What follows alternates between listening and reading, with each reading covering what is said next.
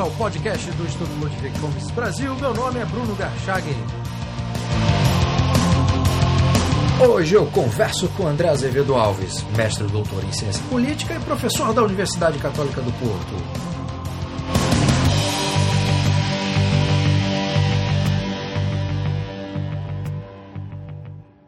Seja muito bem-vindo, André. Obrigado, Bruno. Anteontem, na quarta-feira, você iniciou o curso online no site do Instituto Mises Brasil, Liberalismo e Democracia no Pensamento de Mises, Hayek, Rothbard e Hope. Um dos objetivos do curso é apresentar uma visão panorâmica a respeito das concepções de liberalismo e democracia desses quatro autores.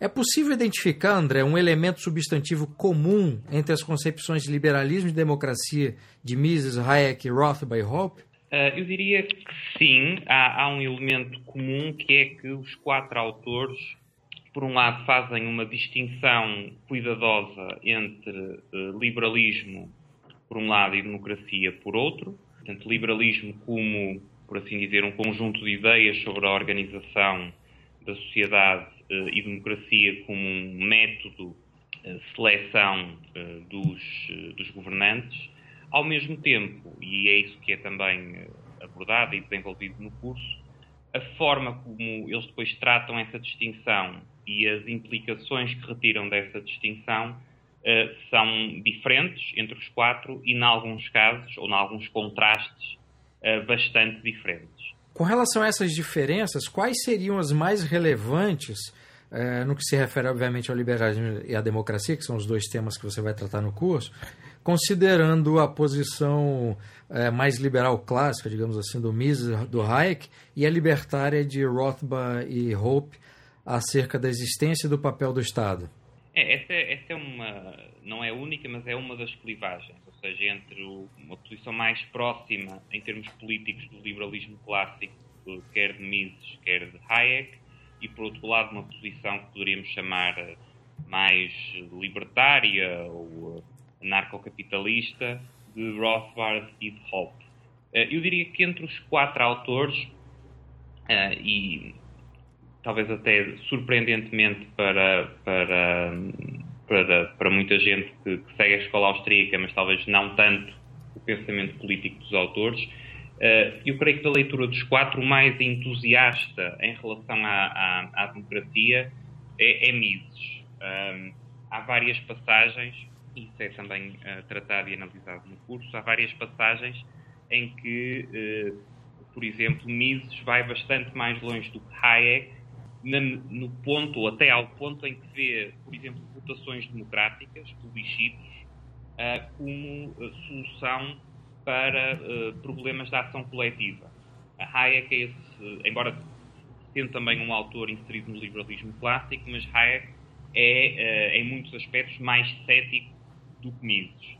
Um, em relação a Rothbard e a, e a um, há a tal clivagem que referiste e, e, muito bem, do liberalismo clássico face à, à posição mais, em termos libertários, podemos chamar libertários, mas também entre, entre Rothbard e, e há, há, diferenças substanciais, nomeadamente uh, na medida em que Hobbes uh, vai bastante mais longe do que Rothbard na crítica que faz à, ao, mecanismo, uh, ao mecanismo democrático. Ou seja, Hobbes, e nesse aspecto distingue-se dos outros três autores, não? Uh, vê no, no, próprio mecanismo democrático uma série de riscos e de, e de, e de implicações negativas um, ehm, que uh, estão muito menos presentes, ainda que haja alguns traços também disso nos outros três autores, nos, em Mises, em, em Hayek e em, e em Roth.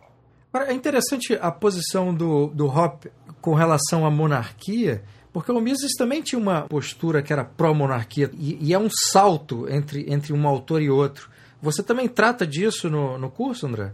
Sim, sim, tratamos, nomeadamente na essa, a posição em relação à monarquia é mais saliente no, em, em. Uh, há, há, no entanto, uma distinção que é, que é bastante importante, a esse respeito entre Mises e, e Hobbes. É que Mises é, regra geral, bastante crítico face ao antigo regime, ao ancião regime.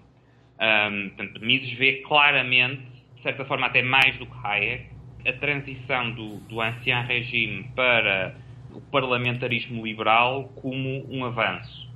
Uh, já para, já para Hobbes, Uh, e em parte construindo em, uh, ou, ou, desenvolvendo algumas ideias que já estavam em Rothbard, mas mais claramente em Hobbes, esta transição do ancião regime para uh, o parlamentarismo liberal tem uma leitura muito menos claramente positiva ou até, ou até negativa. Portanto, a leitura há, há, há, aspectos similares no posicionamento face à monarquia Mises uh, e de Hop, mas uh, há diferenças substanciais no que é que cada um deles entende por monarquia. E quando Hobbes fala de monarquia, uh, ele tem, ele é também bastante claro no tipo de monarquia que tem, que tem em mente, e esse tipo de monarquia não é um tipo de monarquia, não é o tipo de monarquia que melhor combina com uh, o que poderíamos chamar o parlamentarismo liberal.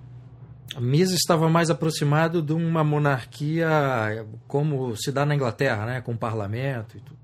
Sim, aliás, Mises, tanto Mises como Hayek, uh, e agora neste aspecto da proximidade em relação ao sistema inglês, talvez Hayek mais do que Mises, mas creio que podemos dizer os dois, uh, até porque em larga medida uh, provavelmente as ideias de um influenciaram as, as do outro. Uh, há uma, uma clara visão, uh, enfim, não, não, não é totalmente positiva, mas face aos sistemas existentes, há uma visão uh, maioritariamente positiva face ao parlamentarismo britânico, tal como ele, enfim, com todos os seus defeitos, mas tal como ele se desenvolveu em especial a partir, de, poderíamos dizer, a partir do século XVIII.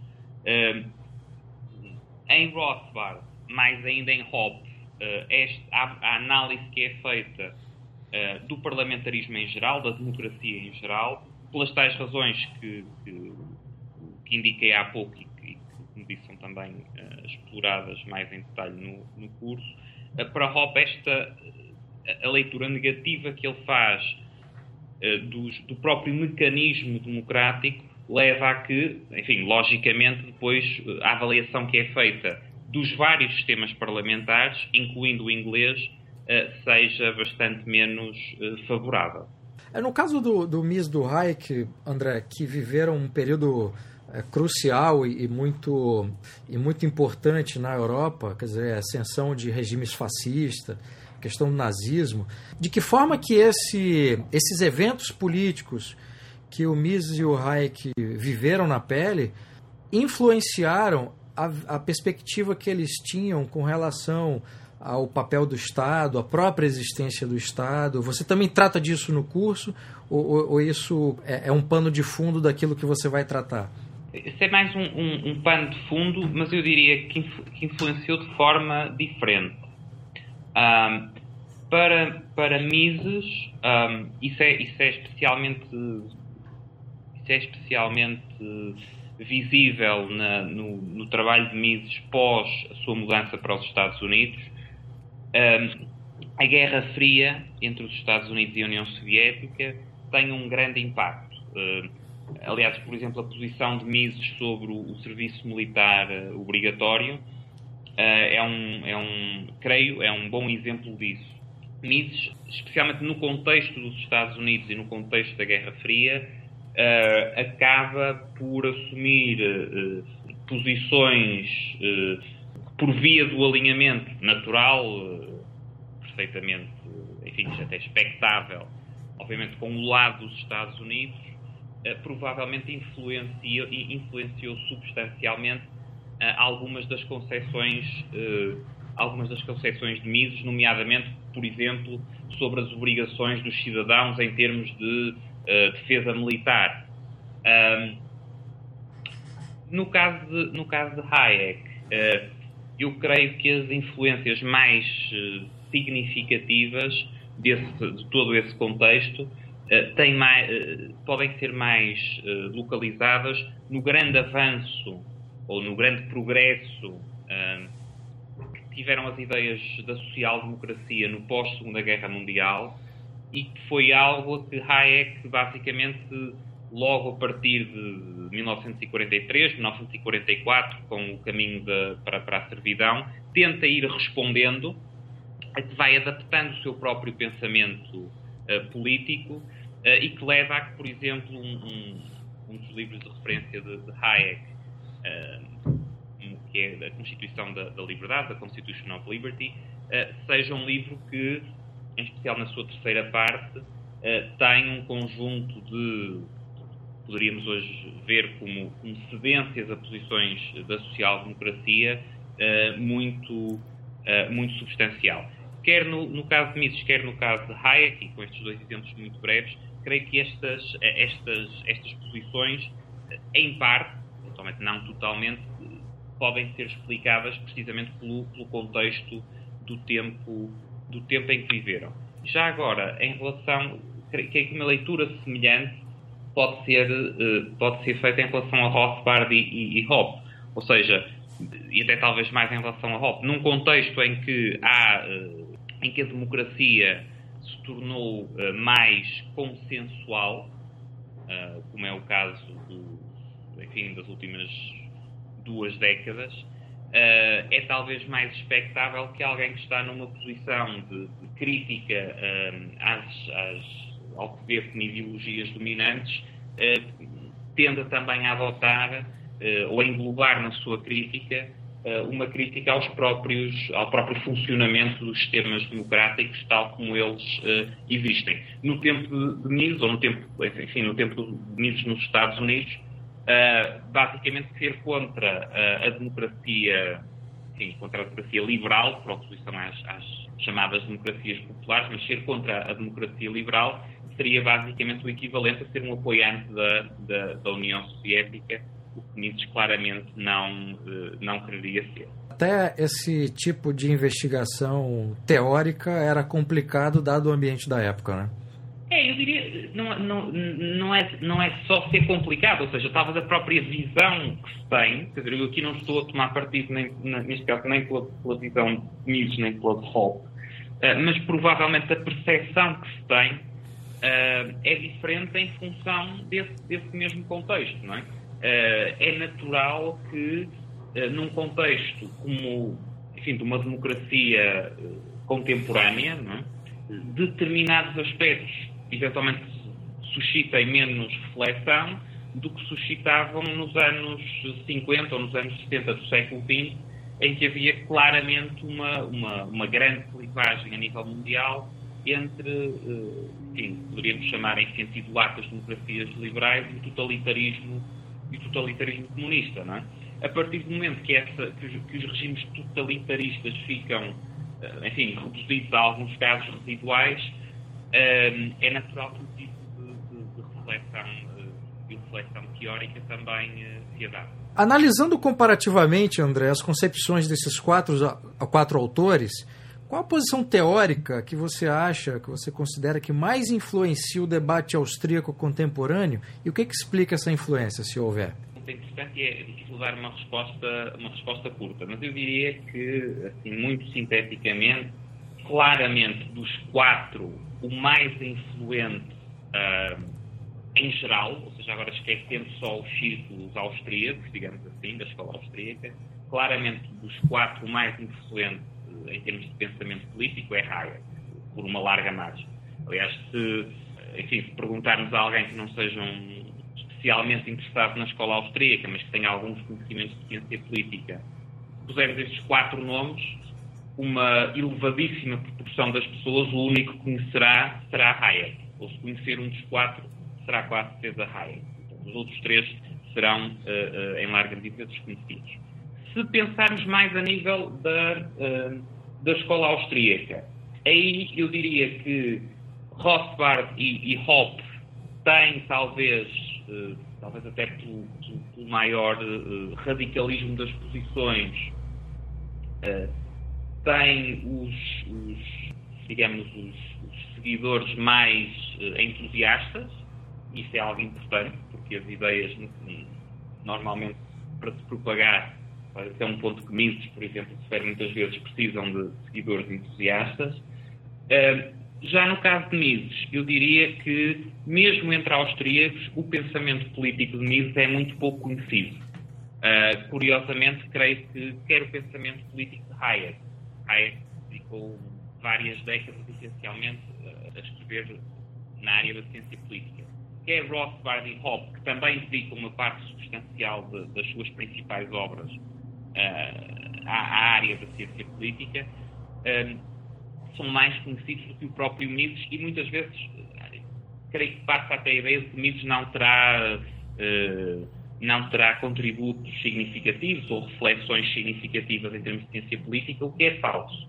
Uh, aliás, uma das obras que, é, que, é, que damos mais atenção no, no curso é precisamente um livro da, de, da década de 20 do século XX, o Liberalismo, de Mises, onde uh, fica bastante claro uh, que Mises possui também um pensamento político uh, autónomo e, e, bastante desenvolvido, e é possível ver e é possível ver de que forma esse pensamento político de Mises também enquadra uh, e, e, e, estrutura muito do seu pensamento, de muito do seu pensamento noutras áreas. Pegando o gancho aí da, desse, dessa discussão de escola austríaca e democracia, você acha que existe alguma tensão, André, entre a escola austríaca e a democracia contemporânea? Ou a escola austríaca é perfeitamente conciliável com esse modelo democrático que nós temos atualmente? Não, bem, isso, a, resposta depende em parte de, do que é que consideramos a escola austríaca. Uh, eu diria mas, enfim, esse é um dos objetivos do curso, também a discussão uh, informada sobre, sobre esse tema. Eu diria que, uh, em geral, um, as principais ideias da escola austríaca são compatíveis com, uh, com, um, sistema, com um sistema democrático. Claramente, especial para Mises, isso é, isso é, isso é, bastante, isso é bastante claro. Agora, ao mesmo tempo, eu diria que há tensões importantes. Eh, nomeadamente há tensões que passam pelo facto de as decisões maioritárias poderem uh, colidir com aspectos centrais uh, de, digamos, das perspectivas, uh, poderíamos considerar, enfim, titular liberais da, uh, da escola austríaca. A leitura que é feita sobre a importância dessas tensões é um dos aspectos que diferencia estes, uh, estes quatro autores. Ou seja, se fôssemos num contínuo, numa linha contínua entre Mises e Hoppe, uh, Mises seria dos quatro o autor que, reconhecendo, os quatro reconhecem e salientam essas tensões, ainda assim teria uma perspectiva uh, mais, claramente mais positiva face ao método democrático. Hoppe seria dos quatro o que desse, da leitura que faz dessas tensões terá uma leitura menos positiva ou mais negativa relativamente ao, ao, método, ao método democrático. Agora, você acha que a escola austríaca seria compatível com um modelo de governo autoritário? Quer dizer, o próprio Hoppe defende uma, uma monarquia absolutista, né? ou, ou, ou o antigo regime. Você, você acha que, que, a escola austríaca seria compatível com o modelo autoritário ou, ou seria um, um, um, sistema de pensamento incompatível num ambiente autoritário? Eu diria que, uh, na medida em que as liberdades individuais são uh, prezadas, e aqui iria um pouco além da, da própria definição do que é a escola austríaca, me parece difícil que qualquer enfim, escola de pensamento uh, que valorize as liberdades individuais possa, pelo menos no, no médio e longo prazo, eh, enfim, se acomodar a um sistema uh, autoritário em que essas liberdades individuais sejam, sejam restringidas. Ao mesmo tempo, e precisamente por causa de, daquela tensão que uh, falávamos há pouco entre, entre liberalismo e, e democracia, é possível, e por exemplo Hayek refere isso, que alguns regimes autoritários, em circunstâncias particulares, acabem por salvaguardar melhor eh, alguns aspectos importantes da liberdade do que alguns regimes democráticos. Ou seja, a resposta à questão é um pouco mais complexa do que um sim ou não e implica eh, avaliar também características é que esses regimes têm. De qualquer forma, eu diria que, como resposta geral, uh, me parece complicado, para não dizer incompatível, que, uh, que possa haver essa, essa coexistência. Já agora, sobre Hop, e também para.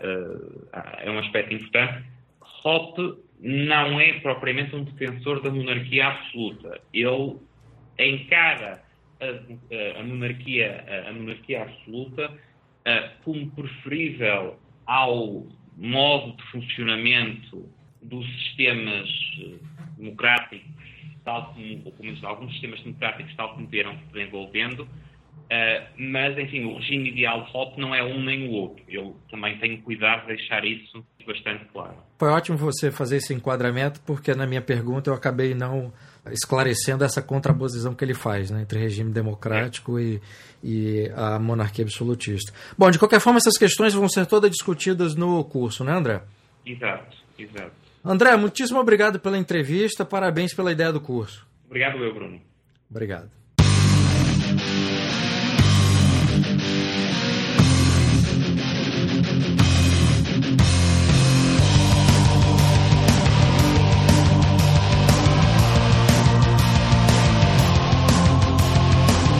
Foi o podcast do Instituto Ludwig Gomes Brasil. Meu nome é Bruno Garchagen.